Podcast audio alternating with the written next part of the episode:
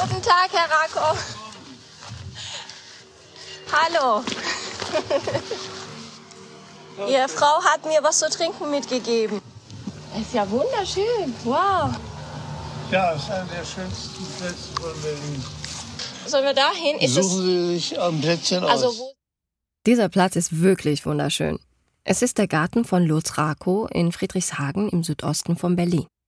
Er wohnt schon sein ganzes Leben in diesem Haus an der Mügelspree. Wir sitzen im großen Garten direkt am Wasser. schön haben Sie es hier. Deswegen bin ich auch nie weggegangen. Das kann ich sehr gut Trotz der verstehen. Kommunisten, und Ja. trotz der Nazis. Trotz der Kommunisten und der Nazis ist er hier geblieben, sagt Lutz Rakow. Er ist 91 Jahre alt, hat hier den Zweiten Weltkrieg erlebt und die gesamte DDR-Zeit. Und er hat als junger Berliner einen Protest hautnah miterlebt, der schon sehr lange zurückliegt. Über den sprechen wir in dieser Folge. Es geht um den Volksaufstand 1953. Wenn du diese Bilder siehst, siehst du, sie sind wirklich schon umgezogen gewesen, für die Frühschicht bereit, fröhlich, nichts ahnend, was da ein paar Stunden später passieren wird. Frauen waren überall dabei. Frauen waren auch gewalttätig. Frauen haben auch Steine geworfen. Frauen haben äh, Läden ausgeplündert während des 17. Juni. Ich bin konfrontiert worden mit der Vermutung, der 17. Juni sei gescheitert. Der 17. Juni ist nicht gescheitert.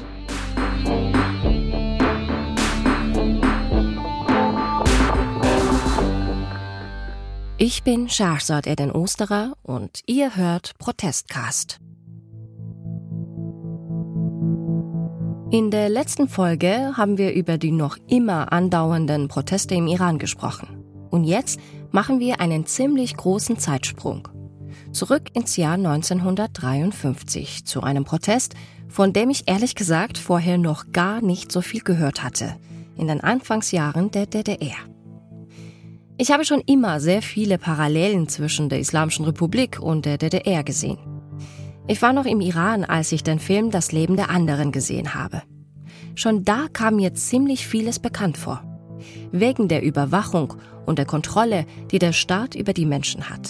Die DDR war, wie die Islamische Republik, ein autokratisches System. Die Demonstranten klatschen, sie schwenken ihre Hüte. Sie rufen, wir grüßen das freie Berlin. Im Jahr 1953 gingen in Berlin und in mehr als 700 Städten und Gemeinden in der DDR die Menschen auf die Straße. Sie protestierten gegen miserable Lebens- und Arbeitsbedingungen. Für mich ist das Jahr 1953 ein fernes, historisches Jahr. Für Lutz Rakow ist das anders, denn er war damals 21 Jahre alt. Lutz Rakow wird 1932 geboren, ein Jahr bevor die Nazis in Deutschland die Macht übernehmen. Über die NS-Herrschaft bekommt er schon vor dem Kriegsausbruch einiges mit, denn wenn seine Eltern abends Besuch haben, versteckt er sich unter dem Tisch. Denn das war natürlich hochspannend. Da kommen Leute zusammen, wir werden ins Bett gesteckt und was, was treiben die? Oh, aus dieser Neugier heraus habe ich dann also da drunter gesessen, durfte natürlich da keinen Mucks sagen, aber hatte alles gehört. Und da ist mir eine Floskel in Erinnerung geblieben, die hat sich bei mir bis heute eingebrannt. Lest doch das Buch, hat mein Vater seinen Diskutanten mit erzählt. Mit damit hat er aber nicht die Bibel gemeint, sondern damit hat er gemeint das Buch Mein Kampf von Hitler, in der er seine Politik ja schon vollständig dargestellt hat. Lutz Rakow erinnert sich an viele solche Abende unter dem Tisch. Einmal, das hat er mir erzählt, ist er eingeschlafen und einem der Gäste auf die Füße gekippt. Spätestens ab dem Zeitpunkt wussten dann alle, dass der kleine Junge gerne mal unter dem Tisch hockt und mithört. Lutz Rakow sagt, er sei zwar in einer sehr politischen Familie aufgewachsen, Widerstand leisteten seine Eltern allerdings nicht. Denn das wäre aufgrund der Brutalität der Nazis zu gefährlich gewesen, sagt er. Als der Krieg vorbei war, ich war zwölf Jahre, wollte ich wissen, wieso hat Deutschland den Krieg verloren? Wieso hat es ihn angestiftet? Und wie sind die Nazis entstanden? Und was muss man jetzt tun, um also für vernünftige freiheitliche Verhältnisse zu sorgen? Und deswegen habe ich dann nach dem Abitur Journalist sein wollen. Es ist das Jahr 1950 und Lutz Rakow beginnt als Volontär bei der DDR-Tageszeitung Der Morgen. Dort steigt er ziemlich schnell auf und ist schon bald Wirtschaftsredakteur der Zeitung. Weil ich den Wirtschaftsredakteur mal ganz gut vertreten habe, obwohl ich von Wirtschaft nicht viel verstand. Und dann, am 16. Juni 1953, passiert auf einmal etwas. In meiner Redaktion saß ich und habe den Anruf von meinem Bruder von der Baustelle bekommen in der Stalinallee. Das ist die heutige Karl-Marx-Allee, die vom Berliner Alexanderplatz abgeht. Das war dann am 16. Juni gegen späten Vormittag. Und er erzählte mir, die formieren sich die Leute zu einer Demonstration.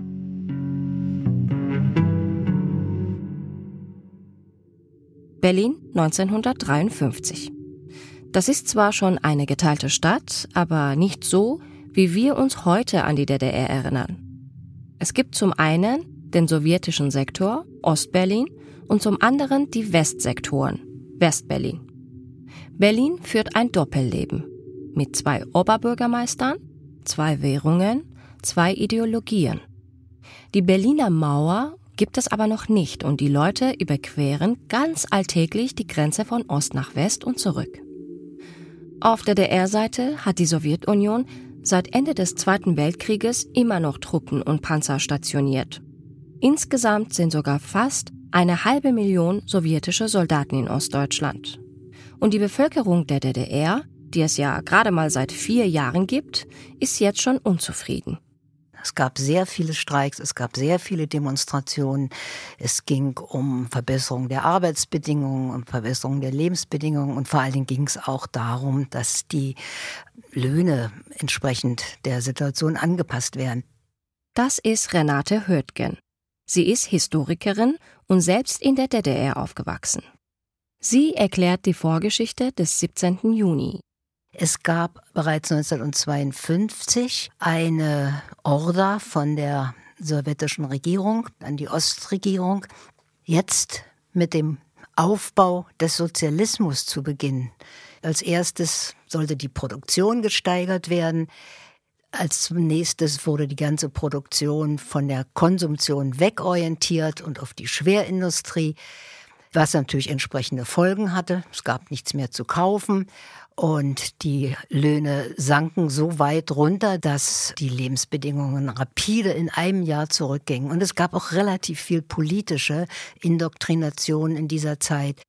Die DDR geht außerdem in diesem Jahr 1952 sehr intensiv gegen die Kirchen vor, weil die Kirche im Sozialismus keinen Platz hatte. Gleichzeitig steigt die Zahl der politischen Gefangenen. Zehntausende sind in diesem einen Jahr allein nur in die Gefängnisse gekommen wegen irgendwelcher Wirtschaftsverbrechen, die bei näherer Betrachtung, also unter anderem darin bestanden, dass man irgendwie etwas aus dem Betrieb mitgenommen hat, ein Stück Brot oder äh, Äpfel oder einen Kohlkopf. Und das hat eine Stimmung gemacht, die war wirklich unerträglich. Über Unzufriedenheit haben wir auch in der letzten Folge gesprochen. Die ist logischerweise die Keimzelle eines jeden Protests. Und die ist in der jungen DDR auf jeden Fall da. Dann gibt es aber eine Veränderung. Im Frühjahr 1953 stirbt Josef Stalin, der sowjetische Diktator. Und weil die DDR politisch komplett abhängig von der Sowjetunion ist, verändert Stalins Tod wiederum die politische Richtung in der DDR. Die politische Führung der DDR, das sind Walter Ulbricht, Otto Grotewohl und Fred Oelsner, wird nach Moskau zitiert. Ihnen werden Machtmissbrauch, Fehler und schlechte Planung vorgeworfen. Zudem schade die katastrophale Lage in der DDR massiv der sowjetischen Deutschlandpolitik. Und danach gab es die Order, auch wieder aus der sowjetischen Regierung, dass diese Orientierung auf den Sozialismus zurückgenommen werden muss. Im Frühjahr 1953 hieß die Order jetzt neuer Kurs. Die politischen Gefangenen werden freigelassen, hieß es. Die Lebensbedingungen sollen sich verbessern, hieß es. Eigentlich gute Nachrichten für die DDR-Bürgerinnen und Bürger. Nur eine Maßnahme wurde nicht zurückgenommen und das war die Normerhöhung. Ich muss zugeben, ich konnte mit dem Begriff Normerhöhung jetzt nicht direkt was anfangen. Es geht dabei um Akkordarbeit. Das betrifft also zum Beispiel Menschen, die in Fabriken am Fließband arbeiten.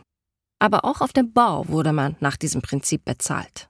Ich lege fest, wie viel schaffe ich und soll ich schaffen in einer Stunde oder in einer Minute. Schaffe ich diesen Akkord? Erreiche ich diese Norm, dann bekomme ich einen bestimmten Lohn. Übererfülle ich diese Norm, dann steigert sich der Lohn. Und das war die Situation, die also dann die Bauarbeiter erfahren mussten. Ihre Norm wurde hochgesetzt. Es war klar, der war nicht so zu schaffen, beziehungsweise die Möglichkeit, ihn überzuerfüllen, fiel damit total weg. Und diese Normerhöhung hätte am Ende eine 50-prozentige Lohnminderung im Durchschnitt, nicht nur für die Bauarbeiter übrigens, sondern auch für die anderen Arbeiterinnen in der DDR gebracht. Die Arbeiterinnen und Arbeiter in der DDR sind empört. Sie wollen nicht unter diesen Bedingungen arbeiten. Um zu verstehen, warum die Bauarbeiter so eine große Rolle spielten, muss man wissen, dass einige Berliner Baustellen, wie die an der Stalinallee, ganz wichtige Prestigeprojekte für die DDR waren. Sie sollten eindrucksvoll aussehen und schnell fertig werden. Von daher haben die Berliner Bauarbeiter durchaus Eindruckmittel. Die Bauarbeiter von der Großbaustelle am Krankenhaus Friedrichshain-Sindes, die am 15. Juni 1953 einen Beschwerdebrief schreiben, und zwar an Otto Grotewohl, den damaligen Ministerpräsidenten. Wir Kollegen der Großbaustelle des Krankenhauses Friedrichshain vom volkseigenen Betrieb Industriebau wenden uns an Sie, Herr Ministerpräsident, mit der Bitte von unseren Sorgen Kenntnis zu nehmen. Die Bauarbeiter fordern, die Normerhöhung muss zurückgenommen werden. Der Brief endet so. In Anbetracht der sehr erregten Stimmung der gesamten Belegschaft fordern wir, zu diesen schwerwiegenden Punkten unverzüglich befriedigend Stellung zu nehmen und erwarten Ihre Stellungnahme bis spätestens morgen Mittag. Schon interessant, dass bei so einer schwierigen Lage zunächst ein Brief geschrieben wird mit der Bitte um Überprüfung und die Menschen nicht schon auf der Straße sind oder streiken. Und es gab keine Reaktion darauf. Und dann ist am nächsten Tag nochmal beschlossen worden, dass man dorthin marschiert und sich die Antwort abholt. Und das ist der 16. gewesen. Das ist der Tag, an dem Lutrako in der Redaktion den Anruf von seinem Bruder von der Baustelle an der Stalinallee bekommt. Ich hatte schon ein kleines Motorrad. Das war ja ganz was Außergewöhnliches, denn die Motorisierung war ja bis auf Null runtergefahren durch Krieg und Beschlagnahmung etc. Es war eine kleine 7 PS Maschine, mit der ich dann später mal bis nach Italien gefahren bin. Aber das war, jetzt habe ich mich auf die Maschine geschwungen und bin der Demonstration dem vermuteten Weg entgegengefahren und traf dann die tatsächlich vor der Baustelle der Staatsoper. Es waren ein paar hundert Leute, nicht allzu viel. Und vor, dem, vor dieser Baustelle intonierten sie dann, Berliner reiht euch ein, wir wollen keine Arbeitssklaven sein. Also jedenfalls habe ich dann, äh, ich hatte zwar ein Fotoapparat mit, aber ich traute mich nicht, den einzusetzen. Dann, äh, dann hätte ich, wäre ich in Verdacht geraten, womöglich ein Stasi-Agent zu sein.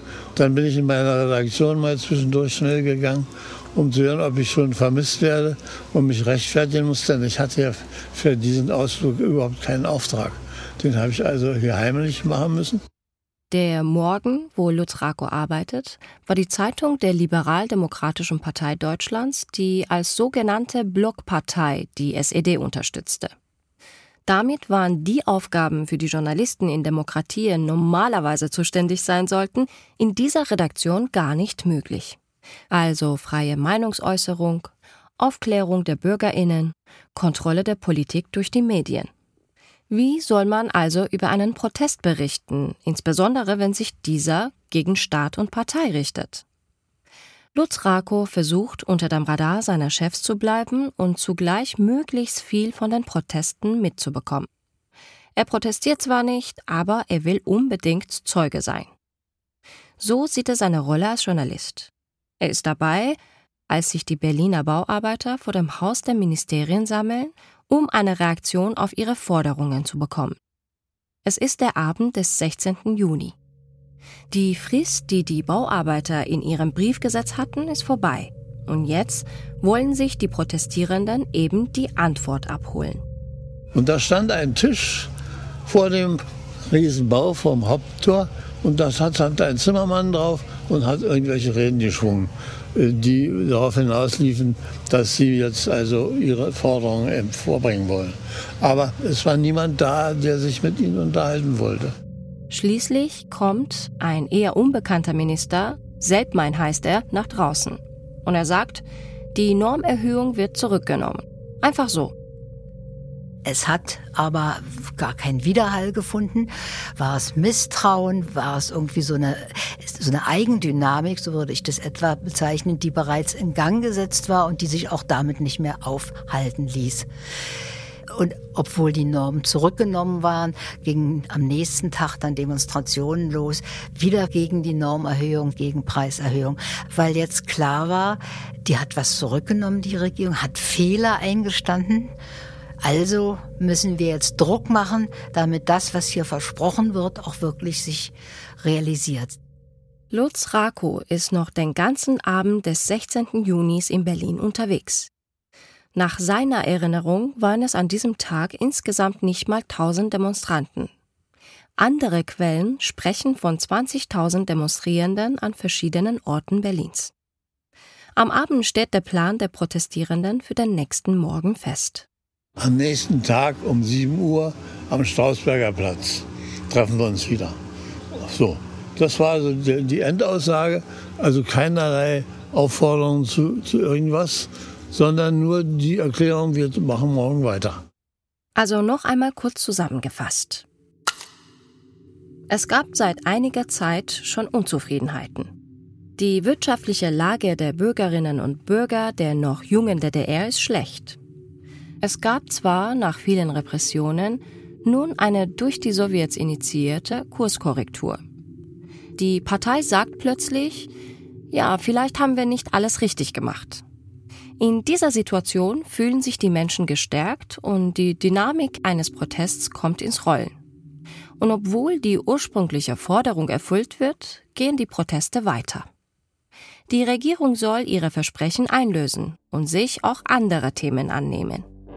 Und dann begann der eigentliche 17. Juni in Berlin.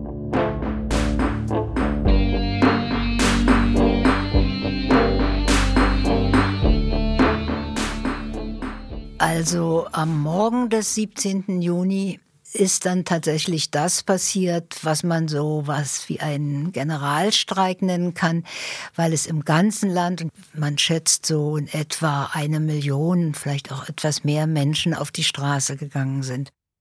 Das ist nochmal die Historikerin Renate Hürtgen. An diesem 17. Juni sind auf einmal schon ganz andere Forderungen auf den Demonstrationen präsent. Die Menschen fordern Freiheit, demokratische Wahlen und die deutsche Einheit. Das hat natürlich ein Ausmaß angenommen, dass die Regierung und die Partei das fürchten gelernt hat. Die ist am Vormittag des 17. Juni in sowjetische Obhut geflohen nach Karlshorst. Der Ostberliner Stadtteil Karlshorst ist sowjetisches Sperrgebiet. Hier sitzt zum Beispiel die Militärverwaltung. Und hierhin zieht sich die DDR-Regierung zurück, als die Menschen auf die Straße gehen weil das hat Angst eingejagt. Das war auf einmal eine Dimension, die war schon enorm. In der ganzen DDR verlassen Arbeiterinnen und Arbeiter ihre Betriebe und ziehen zusammen in die Stadtzentren. SED-Fahnen werden runtergerissen und Gebäude der Volkspolizei und Stasi werden gestürmt. In manchen Städten werden sogar Gefangene befreit. Vielleicht an dieser Stelle nochmal eine kurze Einordnung zum Begriff Volksaufstand. Ein Aufstand ist eine Bewegung, bei der eine Gruppe von Menschen öffentlich Widerstand zeigt, zum Beispiel gegen die politischen oder wirtschaftlichen Verhältnisse. Aufstand assoziiert man spontan vielleicht mit Gewalt. Es gibt aber auch friedliche Aufstände. Der Volksaufstand 1953 blieb von Seite der Protestierenden weitgehend friedlich. Ein Aufstand beinhaltet immer Protest. Protest kann sich aber auch in ganz anderen Formen zeigen. In Berlin demonstrieren beim Volksaufstand 1953 Zehntausende. Menschenmassen ziehen durch die Straßen, oft in großen Gruppen, die aus ihren jeweiligen Betrieben kommen. Besonders bekannt sind bis heute die Bilder von den Henningsdorfer Stahlarbeitern. Ich habe eines der Fotos hier vor mir. Man sieht eine Menschenmasse. Die Gesichter der Menschen in den ersten Reihen sind besonders deutlich. Sie lächeln, sie sehen fröhlich aus. Ein Mann will gerade seinen Hut abnehmen, um den Fotografen zu begrüßen. Die Polizisten, die an den Seiten zu sehen sind, sehen sehr friedlich aus. In der ersten Reihe sind sogar ein paar Frauen zu sehen. Wir haben euch das Bild in den Show Notes verlinkt. Auch Renate Hürtgen hat über dieses Foto gesprochen. Tausende von Henningsdorfer Stahlarbeitern die dann Richtung Strausberger Platz marschieren wollten und dann Richtung Mitte. Wenn du diese Bilder siehst, siehst du, sie sind wirklich schon umgezogen gewesen, für die Frühschicht bereit. Demonstrieren zum Beispiel diese Hennigsdorfer dann durch Westberlin fröhlich, nichts ahnend, was da ein paar Stunden später passieren wird.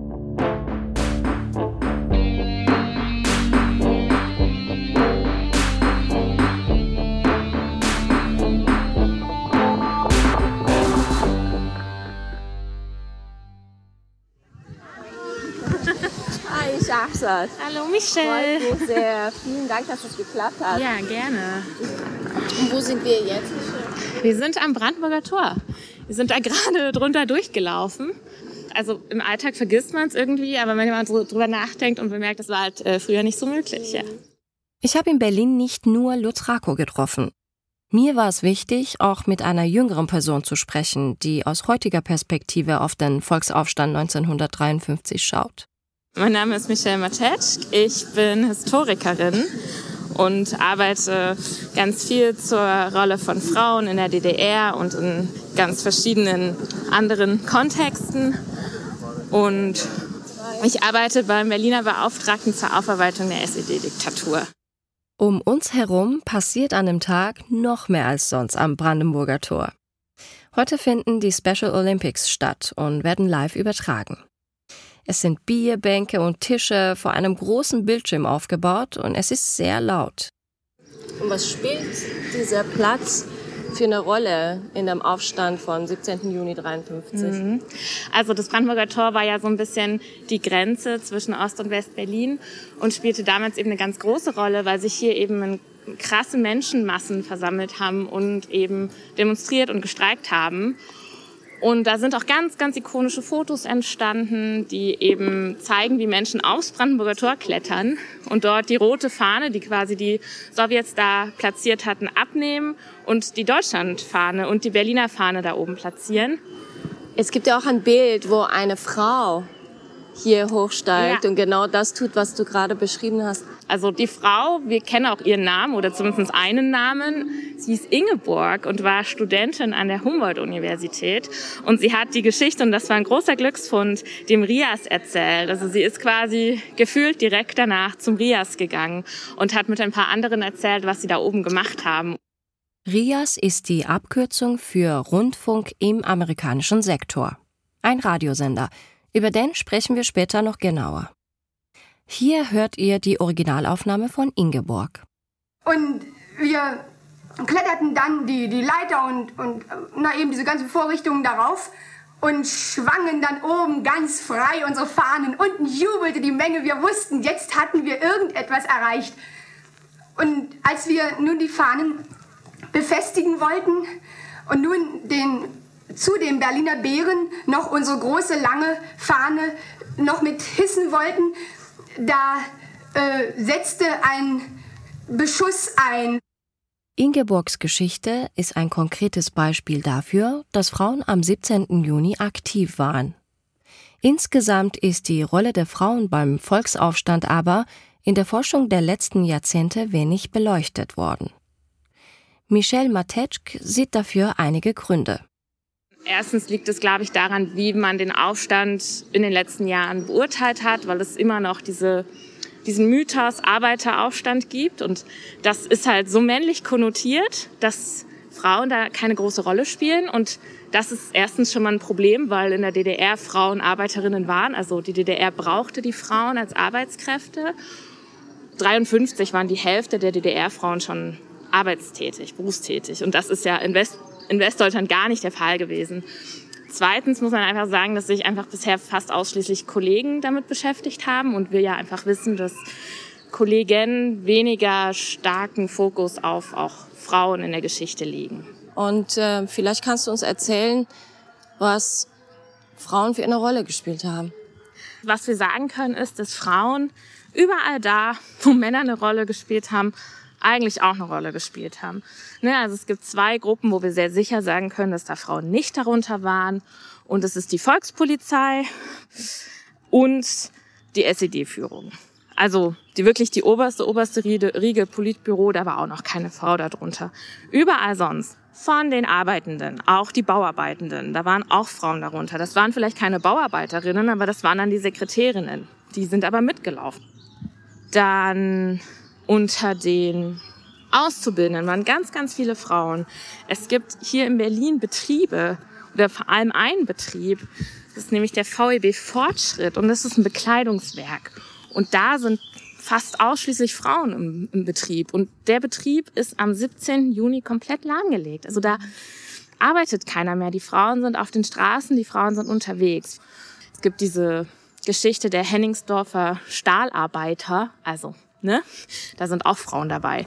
Und die sind auch auf diesen ikonischen Fotos. Und das ist das, was mich jedes Mal wirklich überrascht, wenn man sich die Fotos anschaut. Da sind halt deutlich Frauen dabei. So, also da gibt's halt keinen drumrumkommen, ne? Hier hört man eine Mitarbeiterin der VEB Fortschritt, die am 17. Juni protestiert. Kurz vorm Strausberger Platz an der Warschauer da kamen uns dann schon die Volkspolizei entgegen und wollten uns eben abdrängen und absperren, aber es ging nicht, die Masse überrannte sie. Und wir natürlich alle mit jubelnden Gesichtern weiter. Hatten Sie Transparente mit sich geführt und hatten Sie äh, irgendwie Ihre Forderungen formuliert?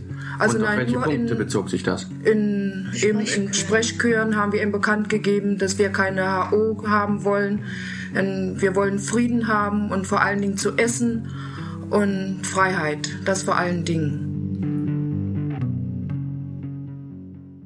Wenn Frauen überall eine Rolle gespielt haben, wie Michel Matej sagt, dann heißt das natürlich, dass Frauen auch auf Staatsseite aktiv waren, also gegen die Proteste.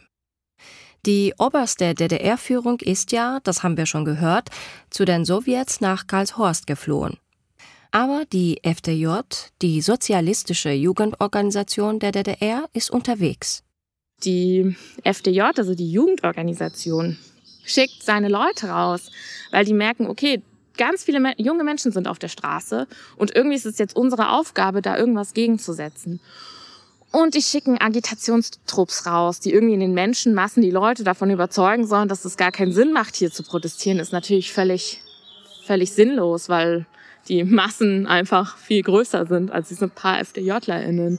Ganz interessant ist, eine der beobachtenden äh, FDJlerinnen ist Margot Feist und die wird wenige Jahre später die First Lady der DDR als Margot Honecker.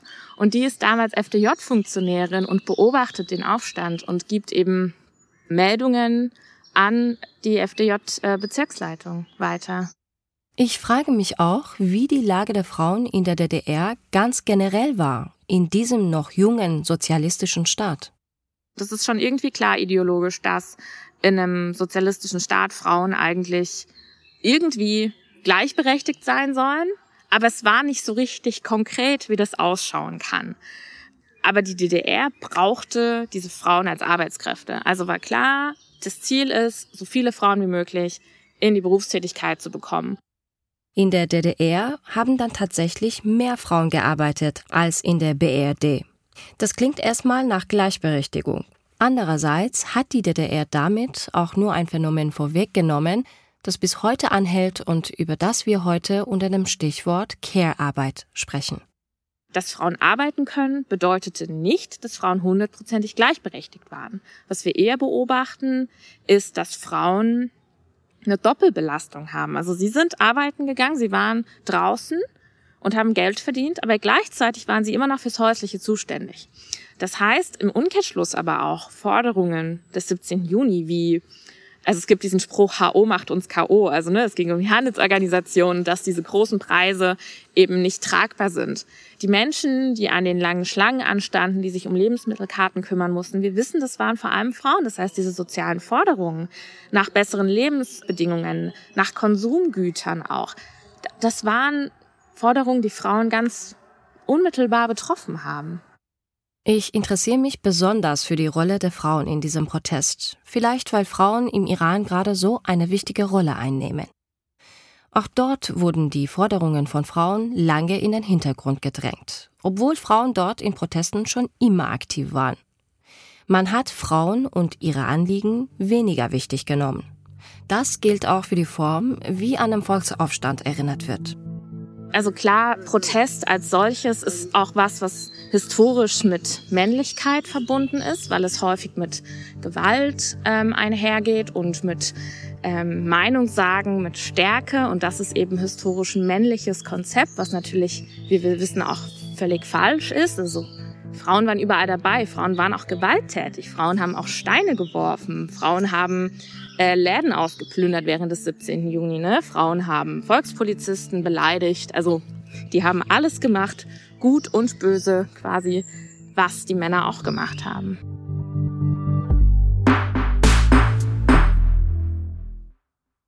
Wir konzentrieren uns in dieser Folge auf Berlin. Aber der Volksaufstand fand in vielen ostdeutschen Städten und Gemeinden statt vor allem in den großen Industriestädten wie Jena, Halle und Merseburg. Klar, viele Fabriken, viele Arbeiter, also auch große Streiks. Wenn wir uns jetzt anschauen, wie sich die Streik- und Protestwelle über ganz Ostdeutschland quasi über Nacht ausbreitet, dann fragt man sich doch, wie haben die das gemacht? Wenn wir heute auf aktuelle Proteste schauen, dann findet ganz viel Organisation und Mobilisierung online über Social Media statt. 1953 ging das natürlich noch nicht. Diese Rolle wurde von den Medien übernommen, allen voran vom Rundfunk im amerikanischen Sektor, dem RIAS. Der saß unter anderem in Westberlin und wurde in der ganzen DDR gehört. Das erklärt, warum Berlin bei den Protesten eine so wichtige Rolle hatte, obwohl die Zahl der Streikenden an anderen Orten noch größer war. Berlin hatte die Möglichkeit, eben über den Rundfunk das bekannt zu geben, über den Westrundfunk. Und das hat die Frühschicht gehört in der ganzen Republik. Und das war so eine Art Aufruf zum Generalstreik oder zu einem eben zur gleichzeitig, gleichzeitig stattfindenden Streik in der ganzen Republik. In über 800 Städten, natürlich auch in Berlin. Bauarbeiter zogen los und aus allen Fabriken und aus allen größeren Fabriken in der ganzen Republik und auch in Berlin strömten Arbeiterinnen aus den Fabriken raus, haben ganz spontan das ist natürlich auch das Charakteristikum dieser Bewegung. Sie war eine spontane, ging ganz spontan auf die Straße. Wo arbeiten Sie denn? Los! Alles da! Wann fängt denn die Schicht an morgens? 6.10 Uhr. Und was hat er den Anstoß gegeben? Ist der Entschluss heute Morgen gefallen oder gestern schon? Heute früh. Heute früh, nicht. Heute früh? Heute früh, ja. Und was wurde die Arbeit sofort niedergelegt? Sind sofort, irgendwelche da geblieben? Nein, niemand. Und was? Geschlossen das Werk verlassen um 7 Uhr. Und die Kommunisten im Werk, was haben die gemacht? Kopf hängen lassen. Das war wieder ein Beitrag aus dem Archiv des RIAS. Was für eine wichtige Rolle der spielte, betont auch Michel Matetschk. Gerade in Berlin, in Ostberlin, da hat eigentlich niemand den Rundfunk der DDR gehört. Die haben alle RIAS gehört, die haben den ja empfangen. Das ist ja so ein bisschen die Krux eines, eine, eines geteilten Landes, einer geteilten Stadt, weil man natürlich sowas wie Funkwellen nicht einfach unterbrechen kann. Das heißt, die haben sich alle darüber informiert. Und das bedeutete eben auch, dass die BürgerInnen in der DDR einen Blick auf die DDR gehört haben regelmäßig, den die SED-Führung nicht begrüßt hat. Und natürlich, das kann nicht in ihrem Interesse gewesen sein. Und der RIAS hat äh, während des 17. Juni eben massiv dazu beigetragen, dass diese Leute ihre Forderungen auch verbreiten konnten, dass eben Menschen auch zu Hause an den Radios sitzen konnten und gehört haben, ach Mensch, das geht gerade los, ne? Und so ist es eben auch möglich geworden, dass es nicht nur Arbeitende waren, also Menschen, die eh in den Betrieb kamen und plötzlich steht da Streik und dann denkt man sich, ach, da kann ich ja mal mitgehen, sondern eben auch Menschen, die eigentlich zu Hause sitzen. Der RIAS ist ein bisschen eingeschränkt in der Berichterstattung. Er darf keinen Streikaufruf ausstrahlen und damit zum Aufstand in der sowjetischen Zone aufrufen. Das würde die Vereinbarung der Alliierten untereinander verletzen. Aber der Sender findet Wege drumherum, indem er einfach berichtet und die ReporterInnen schildern, was sie sehen. Einiges davon ist im Archiv erhalten und ein bisschen was davon haben wir auch schon gehört. Aus den Archivtönen des Rias kann man im Nachhinein auch nachvollziehen, wie sich die Stimmung in Berlin über den Tag hinweg verändert hat. Denn gegen Mittag verändert sich die Situation grundlegend. Die Panzer kommen ab 13 Uhr ungefähr. Ab dann ist Ausnahmezustand in Berlin. Schüsse in Menschenmassen, Panzerrollen. In diesem Augenblick sehen wir den Panzer vom Regierungsgebäude kommen. Der ist jetzt mitten auf dem Potsdamer Platz, dreht um, die Menge pfeift und ruft. Im ersten Schrecken haben sich die meisten in den, sind die meisten in den Sesssektor herübergelaufen. Der Panzer hat jetzt herumgedreht und hat seine Rohre in die entgegengesetzte Richtung gerichtet. Jetzt wendet er noch einmal. Lautsprecherwagen der Polizei mahnen die Fahrbahn frei zu machen. Einige Krankenwagen stehen hier bereit, die schon mehrere verletzt in das Krankenhaus Lützowstraße abgefahren haben. Bitte halten Sie auch hier hinten die Fahrbahn frei. Und ich glaube, es ist ganz wichtig zu sagen, die Menschen hatten eben wahnsinnige Angst. Ne? Viele von denen haben den Zweiten Weltkrieg miterlebt. Und diese Panzer haben einfach für eine massive Retraumatisierung gesorgt bei ganz vielen Menschen. Was heißt das, dass die Panzer über die Menschen weggerollt sind? Haben Sie auch beobachtet, dass geschossen worden ist? Also Nein, geschossen ist noch nicht worden. Aber äh, gegen Mittag, so gegen Viertel zwölf, zwischen Viertel und halb zwölf, fuhren äh, sowjetische Panzer auf, T-34, und sind rücksichtslos über den Lustgarten in die Menschenmenge reingefahren. Die Volkspolizei der DDR ist auf so eine große Protestwelle nicht vorbereitet. Darum greift die Sowjetunion ein. Truppen und Panzer hat sie ja sowieso bereitstehen und übernimmt es, die Proteste in Berlin und der gesamten DDR zu stoppen. 600 Panzer werden allein in Berlin eingesetzt. Diese Panzer sollen die Demonstrierenden auseinanderdrängen und so die Demonstrationen auflösen. Welchen Eindruck hatten die Panzer und die sowjetischen Truppen auf die Demonstranten gemacht? Wenn wir irgendwie was machen würden, dass sie gleich schießen. Sie waren ja, ja also wir hatten, wir hatten dieses Gefühl, wenn wir noch einen Schritt weitergehen, sie würden ohne weiteres das Feuer eröffnen. Ein Panzer hat je fünf Soldaten als Besatzung. Ihre Anweisung ist es, über die Köpfe der Protestierenden hinwegzuschießen oder sollte es nötig sein, direkt auf die Menschen. Dazu nochmal Historikerin Renate Hörtgen. Man fragt sich ja, warum haben die Arbeiter der DDR nicht damit gerechnet, dass der 17. Juni in dieser Weise niedergeschlagen wird.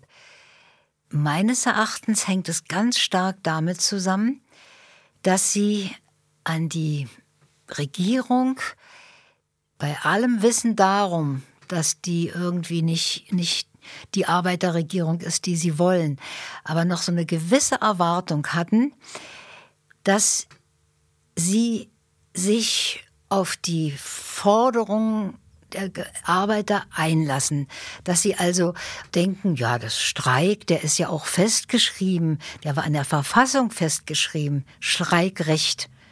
Bis 1968, Streikrecht in der DDR. Und diese Art, diese Selbstverständlichkeit, mit der dann auch durch die Straßen demonstriert wurde, äh, lässt darauf schließen, dass sie nicht damit gerechnet haben, dass er in dieser Weise zusammengeschlagen wird. Auch Lutz Rako erlebt die Niederschlagung der Proteste. Er hat mir erzählt, wie er die Panzer vom Dach seiner Redaktion aus beobachtet. Informationen hatte man ja ganz wenig. Man wusste ja auch in Berlin nicht, dass in der ganzen ganzen DDR das schon losgegangen war. Persönlich habe ich gesehen, dass sie also mit der Macht von Kettenrasseln und schnellen Fahrten, kurzen Stops durch die Innenstadt gebraust haben, um also Menschenansammlungen aufzulösen. Und das ist ihnen auch gelungen. Wie ich später erfahren habe, soll ja insgesamt sollten ja tatsächlich 600 Panzer im Ein. Das ist ja beinahe wie im Krieg gewesen. Aber offensichtlich mit diesem Vorgabe, nicht, nicht Menschen umzubringen, sondern einzuschüchtern. In Berlin kamen an diesem Tag mindestens 13 Menschen ums Leben. Insgesamt belegen die Quellen 55 Todesopfer in der gesamten DDR. Potsdamer Platz um 22 Uhr. Wir blicken hinüber in den Ostsektor und die Straßen, die Leipziger Straße und die umliegenden Straßen liegen in Totenstille. Ab 9 Uhr ist der Ausnahmezustand erklärt worden und niemand darf mehr auf der Straße sein. Das war das Ende des 17. Juni. Der allerdings, das ist schon spannend, der in Berlin auch noch am nächsten Tag mit ein paar Streiks weiterging und der im ganzen Land auch noch mit Streikerhebungen weiterging.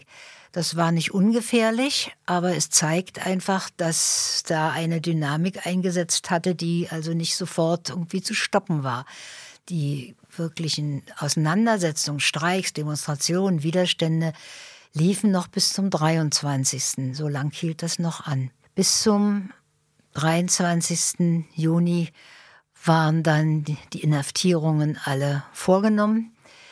Es waren Erschießungen vorgenommen worden. Es gab Tote, dann auch regulär Erschossene. Es gab wahnsinnig große Fluchtwelle. Also die, Grenzen waren noch auf, das heißt, man konnte fliehen. Diese offenen Grenzen sind auch so ein kleiner äh, Erklärung dafür, warum überhaupt dann noch so Streiks und Widerstände stattfanden.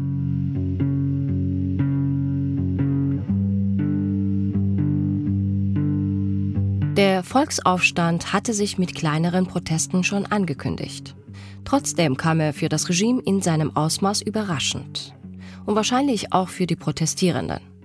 Und die DDR-Führung zieht danach Konsequenzen daraus.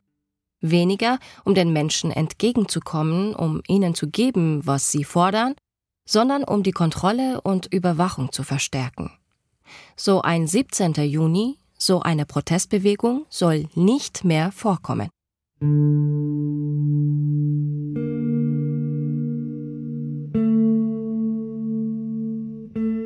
der Folge werden viele Menschen festgenommen. Zum Beispiel Max Fettling. Er hatte den Brief der Bauarbeiter an Otto Grutewohl unterzeichnet und wird am 19. Juni verhaftet. Er kommt für mehrere Jahre ins Gefängnis und verliert danach seine Aufenthaltserlaubnis für Ostberlin. Rund 15.000 Menschen werden bis 1955 verhaftet. Renate Hürtgen sagt, das bedeutet auch, es wurde sozusagen ein bestimmter Geist aus der Arbeiterbewegung der DDR ausgelöscht. Physisch, aber eben auch ideell. Es wurden richtige Disziplinierungskampagnen gestartet. Also die Arbeiterinnen in der ganzen Republik, sie mussten unterschreiben, sie mussten sich gegen die, ähm, die Kollegen aussprechen, die sich am Streik beteiligt hatten. Denn dieser Streik wurde offiziell als faschistischer bezeichnet. Faschistisch, konterrevolutionär. Und du kannst dir vorstellen, äh, wenn ich mich nicht dagegen ausspreche, dann war die Gefahr, dass ich mich in eine faschistische Ecke drängen lassen muss. Und äh, da drohte dann auch Gefängnis. Und es gab viele, die nicht unterschreiben haben oder versucht haben, sich zu drücken.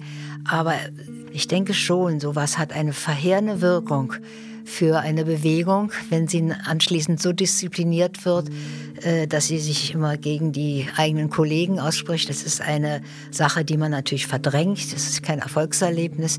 Wie auch denke natürlich der 17. Juni kein Erfolgserlebnis war. Aber wenn das noch dazu kommt, dann würde ich sagen, ist das nochmal so eine Zäsur, wie man so eine Arbeiterbewegung kaputt machen kann.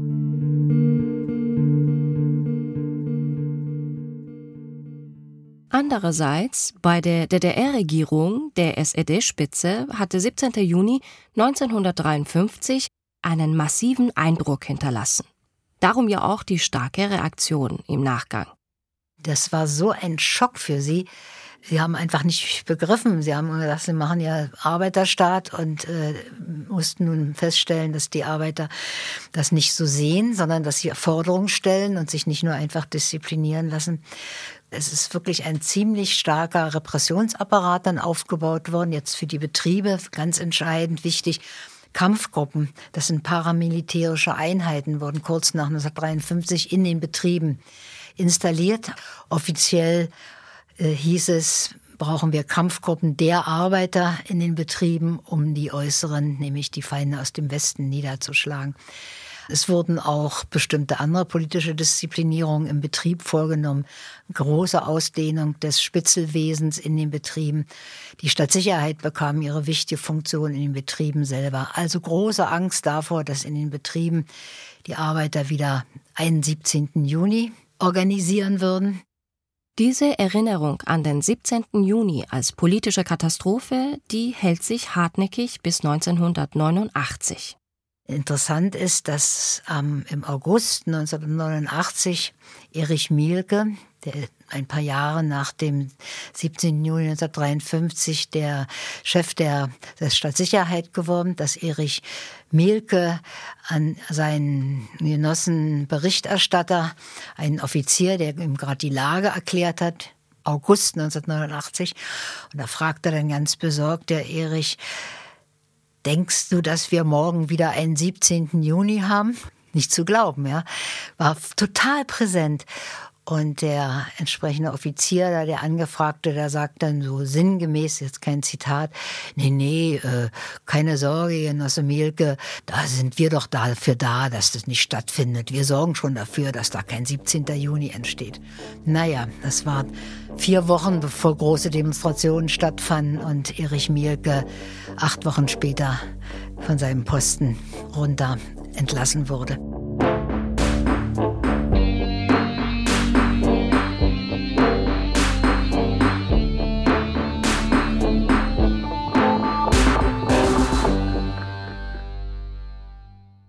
Auf die politische Führung hat der Volksaufstand also Eindruck gemacht. Aber nicht in dem Sinne, dass sie sich dem Protest gebeugt hätten. Sie hatten einfach Angst davor. Ich frage mich, was heute, knapp 70 Jahre nach dem Volksaufstand, von diesem Ereignis geblieben ist. Hinter dem Brandenburger Tor in Berlin gibt es zumindest einen Ort, der an den Volksaufstand erinnert.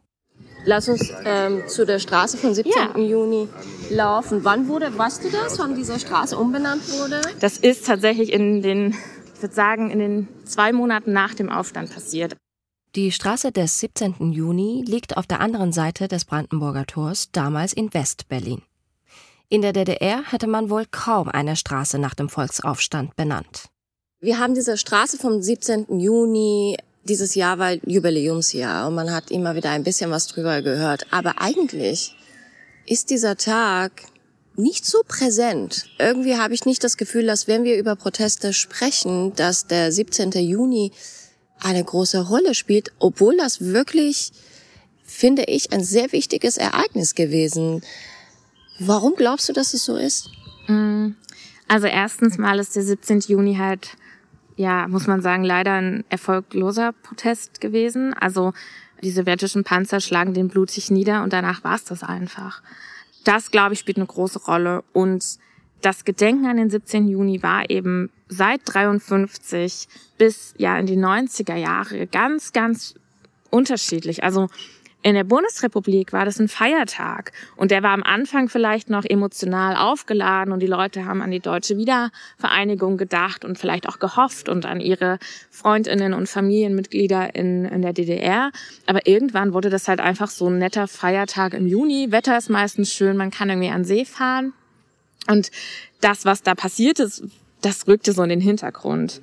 Was die DDR gemacht hat, ist, die haben den 17. Juni stark, stark instrumentalisiert und eben gesagt, es war ein westlich organisierter faschistischer Putsch. Also die mussten ja diesen Protest irgendwie delegitimieren, ne, weil eigentlich Arbeitskämpfe sind in sozialistischer Tradition ein wichtiges Mittel. Und das war ja aber nicht in deren Sinn, also mussten sie eine Ausrede finden. Und das heißt, in der DDR, und das lernte man in der Schule, in der DDR war das halt ein faschistischer Putsch. Und dann waren wir in den 90ern und kamen an in einem wiedervereinigten Deutschland und wusste nicht so recht, was man mit dem Tag machen soll. Und man muss einfach sagen, 89 ist einfach, wenn es um Freiheitskämpfe geht, erstmal die schönere Story, weil sie hat halt ein Happy End, während der 17. Juni das eben nicht hat. Also ich finde, man sollte den 17. Juni auch viel mehr mit seinen sozialen Aspekten in den Blick nehmen und auch die Diversität der Menschen, die dort auf die Straße gehen, in den Blick nehmen. Und dann finden wir auch heute Anknüpfungspunkte an diesen Tag und können ihn als was Wichtiges und was Relevantes einordnen. Sehr viele sagen ja, wären die Panzer nicht gerollt, mhm. wäre das System gefallen. Mhm. Bist du auch diese Meinung? Ja, mhm. ich glaube schon. Ich glaube, wenn die Panzer nicht gerollt werden, dass das System DDR schneller eventuell auch gefallen wäre, als es passiert ist. Weil dieser 17. Juni, das war für ganz viele Menschen so ein massives Trauma. Die Menschen, die auf der Straße waren, die überlegen sich zweimal, ob sie jetzt wieder mal auf die Straße gehen würden, um zu protestieren, weil sie diese Panzer in Erinnerung haben. Hat der Volksaufstand etwas gebracht? Und ist das überhaupt die richtige Frage, wenn es um Protest geht? Renate Hürtgen glaubt, nein. Ich glaube, dass sich Menschen, wenn sie eine Revolution beginnen, aber auch wenn sie eine Bewegung beginnen, die auch vielleicht risikovoll ist, sie fragen sich nie, ob es was bringt, weil die Situation ist so, dass man meint, man muss jetzt etwas machen, weil sonst ändert sich hier nichts. Und ich denke, dieses Gefühl ist es auch gewesen, was bei vielen dann anschließend da war. Dieses Gefühl, es war notwendig, dass wir aufgestanden sind, weil sich ansonsten auch nichts geändert hätte. Und das muss man sagen. Dieser sogenannte neue Kurs, der hat schon für die nächsten Jahre was gebracht. Es ist die Konsumproduktion stärker angekurbelt worden. Es sind die politischen Gefangenen freigelassen worden.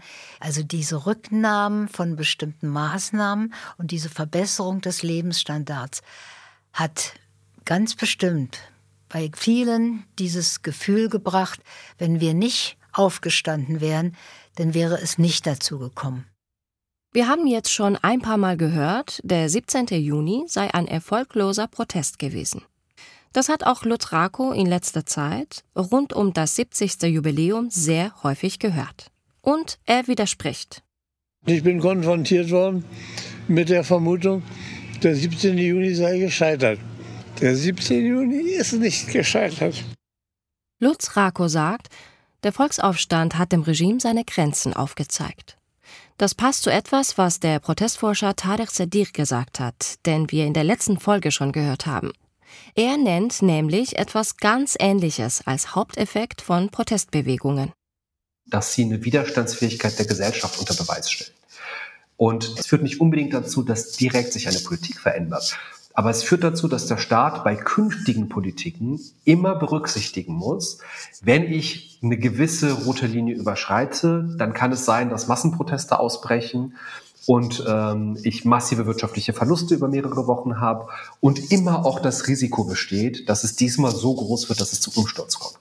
Das heißt, es ist auch ein Stück weit eine Demonstration der Organisationsfähigkeit, ähm, der Protestwilligkeit der Bevölkerung ähm, die dann auch wieder Einfluss darauf hat, wie sehr so eine Regierung durchregieren kann ohne Widerstände oder von vornherein Rücksicht nehmen muss und ähm, eine solche Reaktion einpreisen muss in ihre Politik.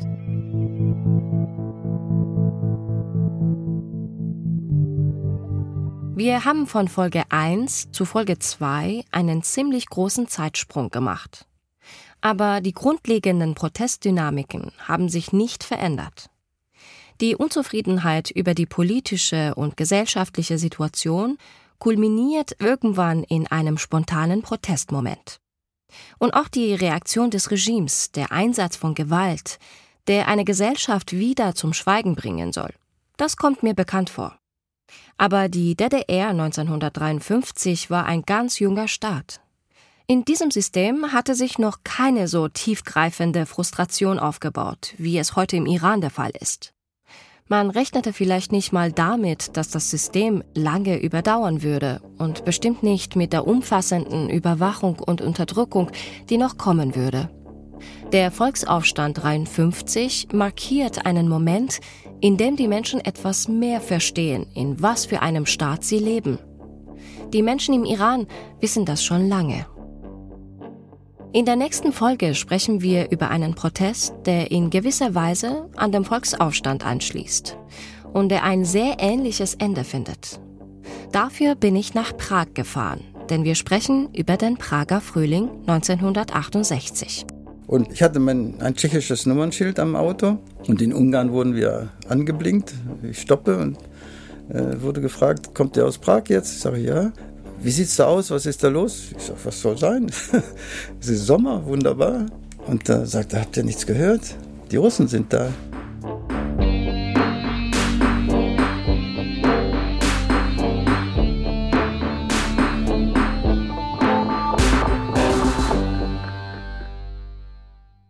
Das war die zweite Folge von Protestcast. Wenn euch der Podcast gefällt, empfehlt ihn gerne weiter und gebt uns eine gute Bewertung. Dann können andere ihn leichter finden. Protestcast ist eine Produktion der Kooperative Berlin, gefördert von der Bundesstiftung zur Aufarbeitung der SED-Diktatur. Redaktion und Skript Gina Enslin. Moderation Shahzad Eden Osterer. Idee Oliver Baumann-Gibbon und Josephine Reinisch. Produktion Feli Zernak. Postproduktion Studio Mitdank. Sounddesign Katharina Blum. Visual Design Anna Savira. Mit besonderem Dank an alle mitwirkenden ZeitzeugInnen und ExpertInnen.